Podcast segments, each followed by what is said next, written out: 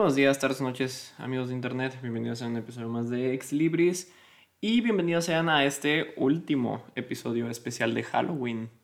Ya, de hecho, el. Bueno, este episodio debería ser subido la noche de Halloween.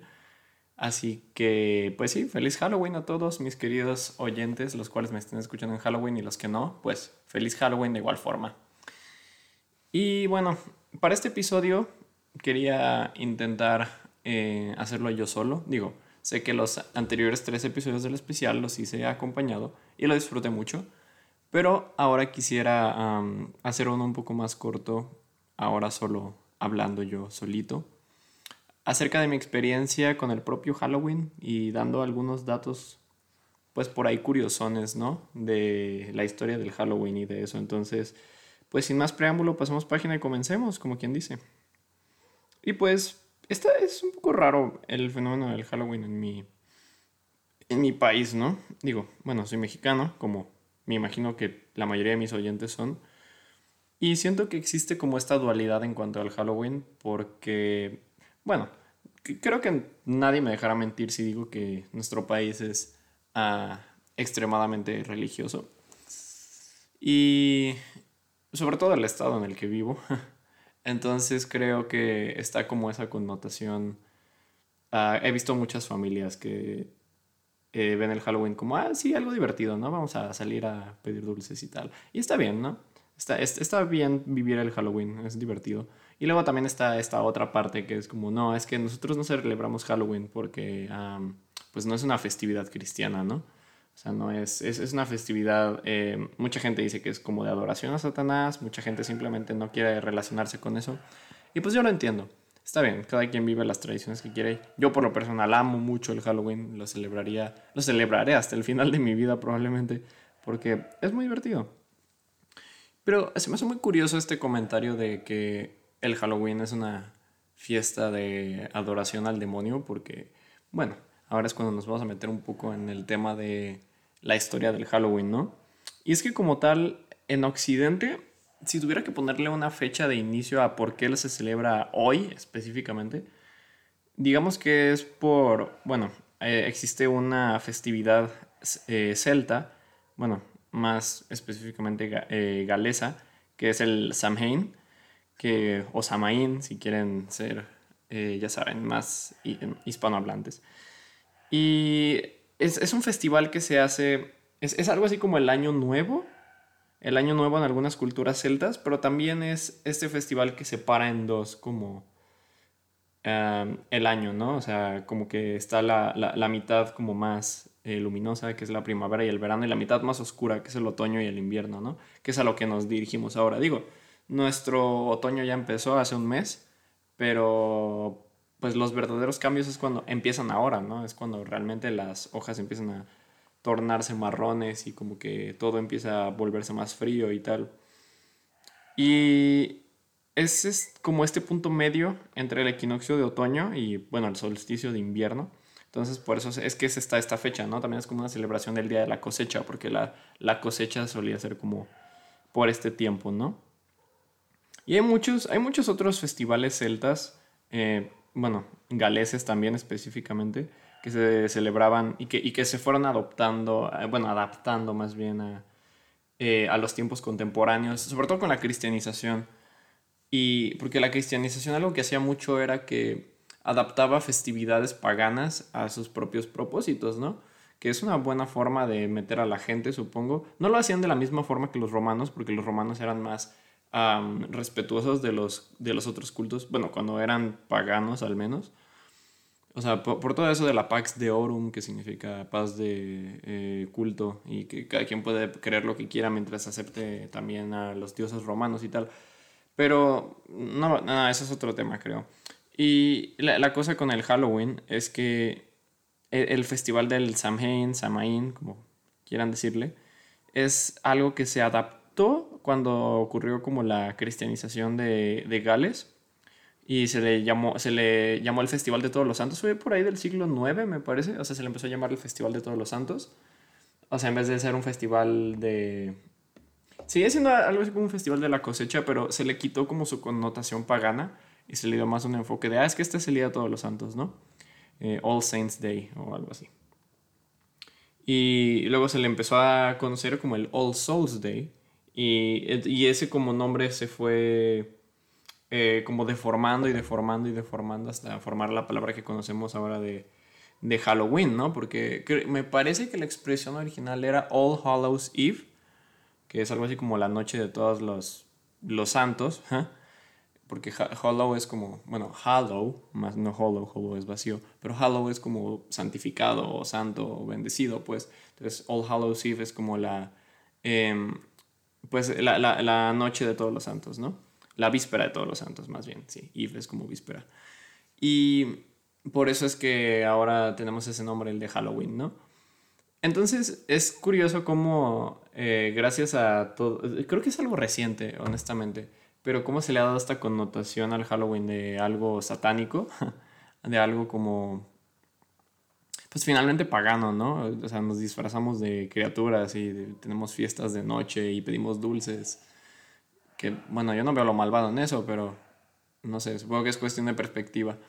Y, y pues es, es, es, o sea, honestamente es cuando, eh, recientemente más bien, es cuando se empieza a tener esta connotación de, ok, pero eh, pues así, los disfraces, las calabazas, todo eso. Las calabazas me parece que es, este, bueno, obviamente es algo que se originó en Estados Unidos durante el periodo colonial y todo eso, el Jack O'Lantern, que es el señor este que se perdió en el bosque después de hacer un trato con el diablo y tuvo que llevar, em, bueno, en las versiones originales no era una calabaza, sino un, un nabo, me parece, una remolacha blanca y eh, como, como linterna y luego se fue adaptando a que se fuera una calabaza. Y ese es como el origen de las luces de calabaza, ¿no? Por el señor este que hizo un trato con el diablo y finalmente se perdió en el bosque. Y es, es muy extraño, pues, que le hayamos dado esta connotación recientemente cuando, pues, final, eh, el propio nombre tiene un origen cristiano, ¿no? Pero creo que es, forma parte de cómo el como la mente colectiva humana, el consciente humano, eh, lentamente va cambiando y siguiendo como patrones y como que formando ciclos incluso.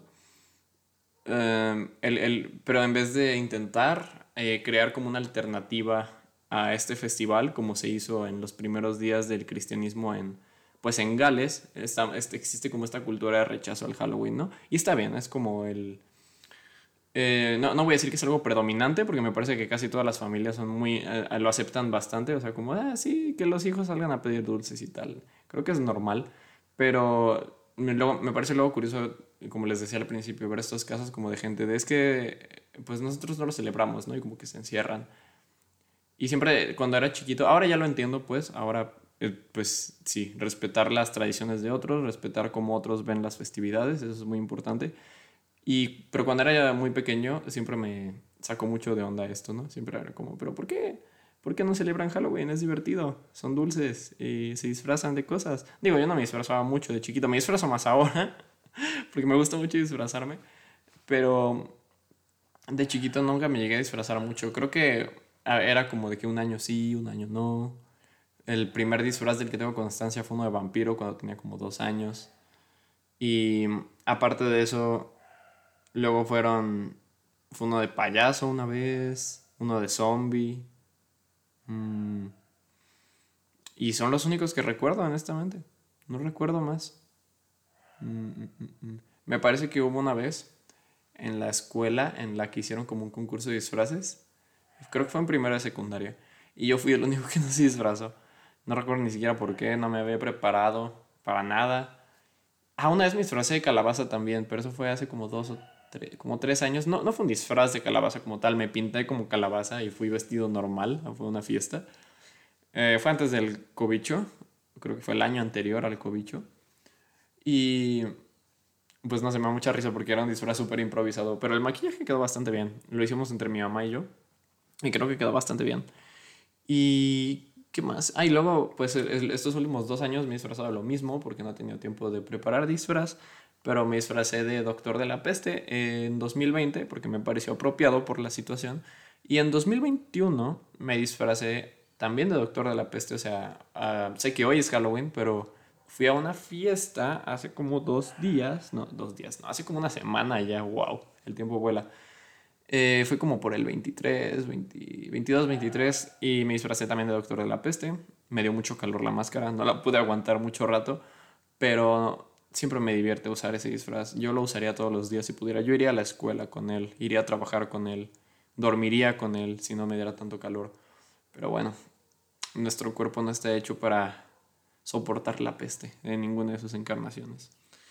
Solo puedo compadecerme de los pobres doctores, que ni siquiera eran doctores.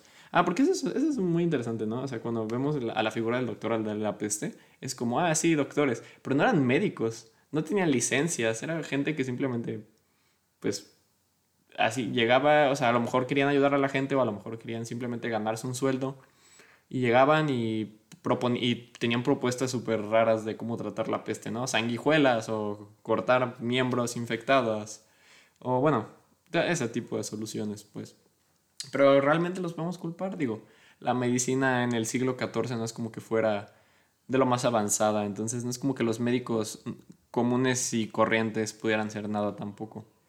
Porque aparte no se, van no se daban abasto, o sea, me imagino que una pandemia de ese tipo en aquella época donde eh, tres cuartas partes o dos terceras partes, sí creo que eran dos terceras partes de la población europea simplemente valió.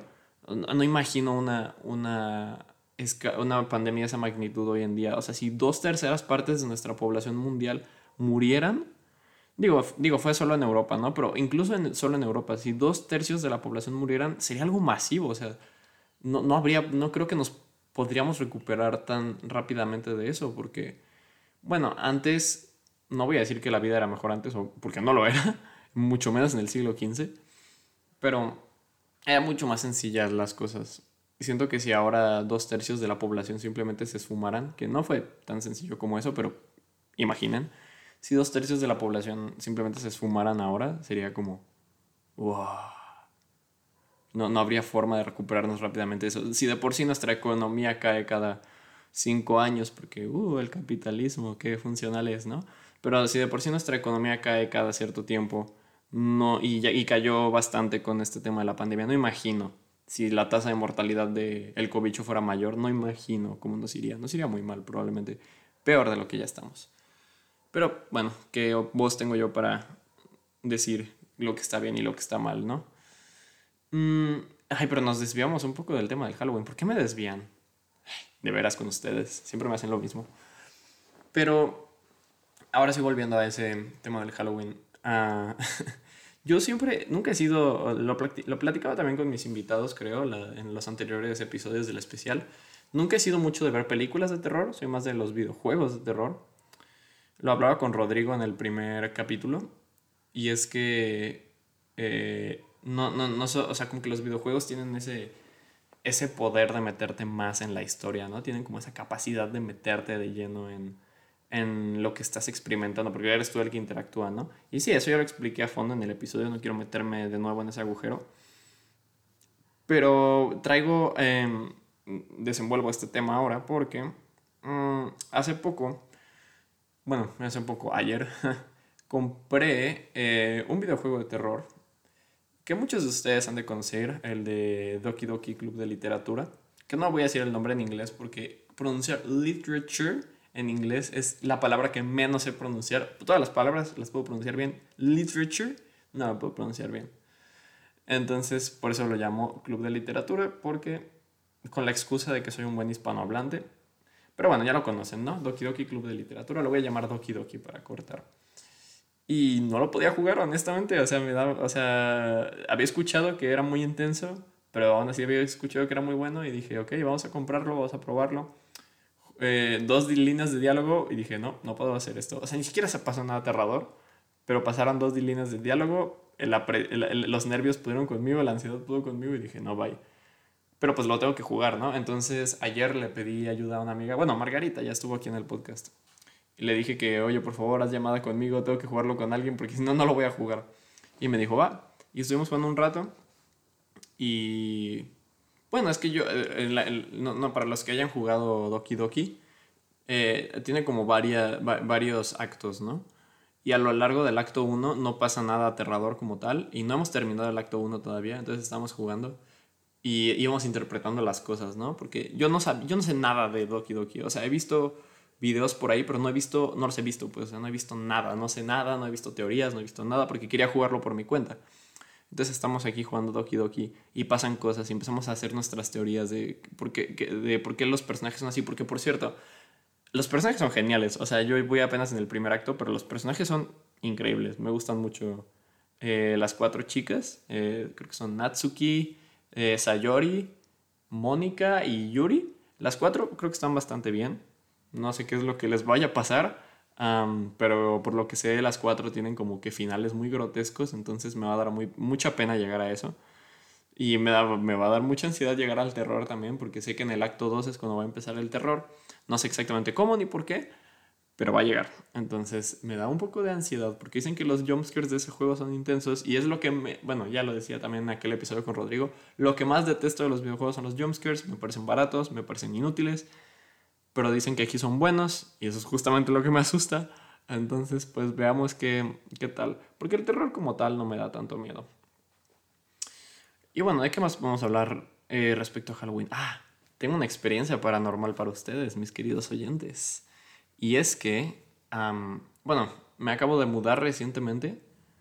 Eh, bueno, ya llevo dos noches durmiendo en la nueva casa, pero la primera noche no la cuento porque no teníamos camas, dormí en el mismo cuarto que mi hermano, dormimos sobre colchones, entonces no lo cuento como verdaderamente la primera noche.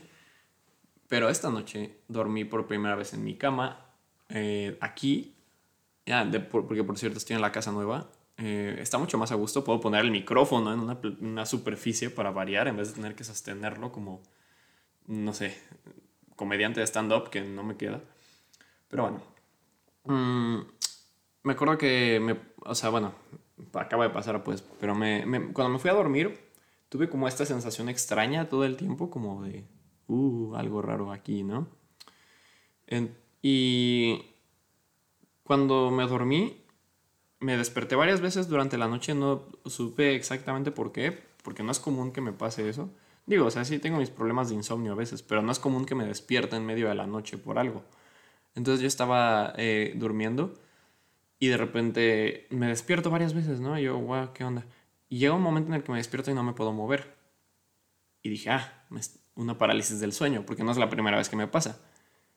Ahora, esta experiencia fue un poco diferente a mis anteriores parálisis del sueño porque normalmente cuando tengo parálisis del sueño o no alucino o alucino muy fuerte.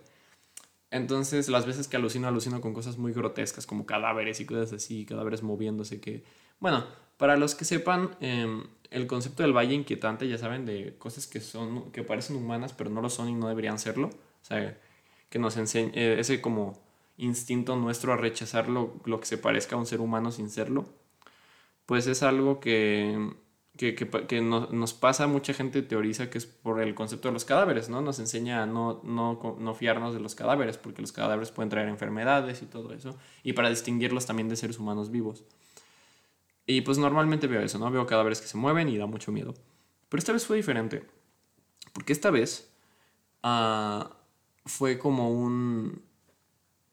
No era como un alguien, ni siquiera era como un algo sino que era como en, un, un, un punto medio, ¿no? Yo podía escuchar este sonido constante, como de un grito ahogado, como el de los Enderman de Minecraft, que es como un constante cuando los golpeas, no sé si alguien los ha escuchado, pero es como un constante eh, rugido gutural que se va haciendo como más potente, pero al mismo tiempo combinado como con el, eh, la estática de un disco de vinilo. No sé cómo explicar el sonido, pero era lo que yo escuchaba. Y yo podía ver, eh, me dormía hacia el lado izquierdo, hacia la pared, y yo podía ver como hacia abajo, que, es, que era el pie de mi cama. Y no había alguien como tal, ni siquiera había algo, pero había como un par de ojos flotando. Ni siquiera eran como ojos eh, o globos oculares, no como ojos con párpados y todo, pero no parecían estar unidos a nada. Y solo me observaban. No parecían hostiles tampoco ni nada. Entonces yo estaba como ah, ok, o sea, en vez de, sí, me asusté, obviamente, porque yo estaba como, ah", porque las parálisis del sueño asustan, pero al mismo tiempo estaba como, qué curioso, ¿no? Y como que esa cosa solo estuvo ahí, como que llegó a presentarse porque, Dicen que los fantasmas son exclusivos de las casas viejas. Y yo tengo una teoría muy eh, profunda. Bueno, no teoría, es como un. Porque una teoría tiene que estar fundamentada, ¿no?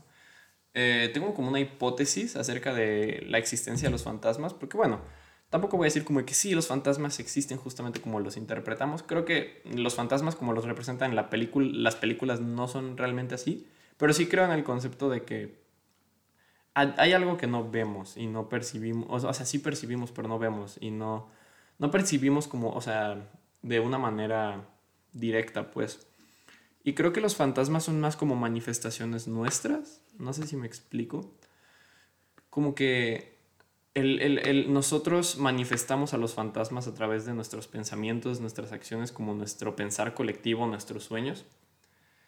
Y por eso siempre asocio los fantasmas con las casas viejas, porque las casas viejas están llenas de recuerdos y están llenas de pensamientos buenos y malos y están llenas de sueños. Entonces como que ya es recurso para manifestar algo en ellas, ¿no? Si nosotros creemos fuerte en que algo mm, existe, pues es muy probable que lo manifestemos. Sé que suena un poco absurdo, pero es un concepto que yo considero similar, por ejemplo, al efecto placebo que es cuando tú, si tú crees que un, un, medicamento te está haciendo efecto, incluso si no es un medicamento real, te vas a sentir mejor, de manera, entre comillas, inexplicable.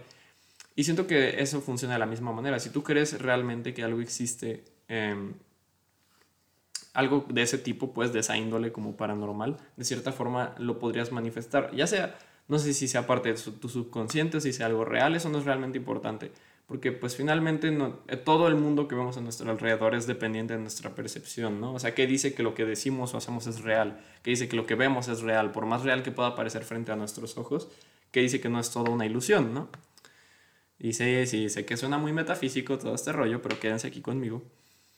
Y es que, pues por eso se me hizo muy raro que estuviera yo, me diera mi parálisis del sueño y viera una entidad que realmente pues no tendría razones para estar aquí todavía. Este, esta casa es nueva, no hay recuerdos aquí todavía, no, o sea, esta casa es nueva, no vivía nadie antes aquí. Entonces, me, el, el, hecho de que ya exista algo aquí, incluso si no existe y solo lo manifesté yo en mi mentecita grotesca, pues me parece muy raro, pues.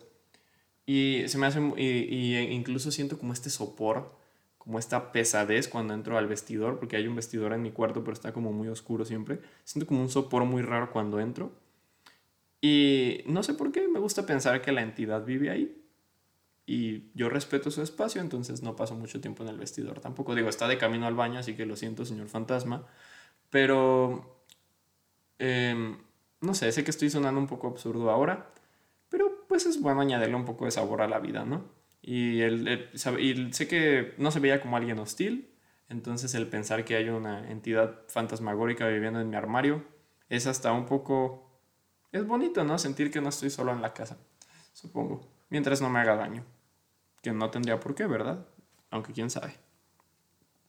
Y, y pues sí, creo que con eso termino mis pensamientos de Halloween. No sé, no se me ocurre nada más para agregar. Ah, compré, bueno, también compré este juego en oferta que se llama Deadbolt, está muy bueno. Eres la, eres, eres la parca, literalmente, pero es, es tipo noir. El, el, juego tiene una estética como noir. Es como Grim Fandango, de cierta forma, en la estética. Pero es como más, eh, como más novela detectivesca. Porque pues eres, eres la parca, pero eres como un, este... Como un mercenario, como un eh, sicario y te piden que mates a hordas de pues los no muertos, ¿no? Que no deberían estar vivos, entonces tu deber es devolverlos a donde deberían estar, ¿no? Al más allá. Y pues básicamente entras en sus apartamentos, en sus casas, en sus oficinas y matas hordas de zombies y de vampiros y de todo que están viviendo vidas normales, pero solo por el hecho de ser seres antinaturales tienes que acabar con ellos, ¿no? Entonces ves como zombies así viendo la tele y de repente entras en su sala y pum, pum, pum, les disparas, los matas, va y siguiente. Y pues no sé, es un juego muy divertido. Muy gore, pero muy divertido. Me la estoy pasando muy bien. Y no es tanto de terror como tal, pero pues encaja con la estética de Halloween. No, no creo que para Halloween algo tenga que ser obligatoriamente aterrador, sino que más bien tiene que tener como una cierta estética. Los que ya, los que estén muy familiarizados y les guste mucho el Halloween sabrán a qué me refiero. Y pues la estética del Halloween es lo que más me gusta. Más que el propio terror en sí, que también es interesante, ¿no? Mm, excepto los jumpscares. Los jumpscares no me gustan, no deberían existir. Pero bueno, ¿qué le vamos a hacer? Existen, a mucha gente les gusta, está bien. Y pues ya, creo que no tengo nada más que decir al respecto. Mm, pues disfruten mucho su Halloween. Es una, ya sean creyentes o no creyentes, lo celebren o no lo celebren, intenten al menos disfrutar la noche, ¿no? Es lo que importa. Y pues ya se viene el Día de Muertos también, entonces quizá mucho más gente se pueda abrir a eso, quizá más o menos gente se pueda abrir, porque quizá muchos de los que celebran Halloween no celebran Día de Muertos o al revés. Entonces pues celebren lo que quieran, pásensela bien, coman algo rico, no sé, interactúen con sus fantasmas a diario, no los hagan enojar. Y pues gracias por escuchar este episodio de Ex Libris. Nos vemos a la próxima y gracias por escuchar este especial de Halloween también. Fue muy divertido grabar con mis invitados y pues espero que todos los, si me están escuchando, que yo espero que sí, pues los espero también para hacer alguna otra colaboración juntos. Y pues ya, ahora sí. Chao.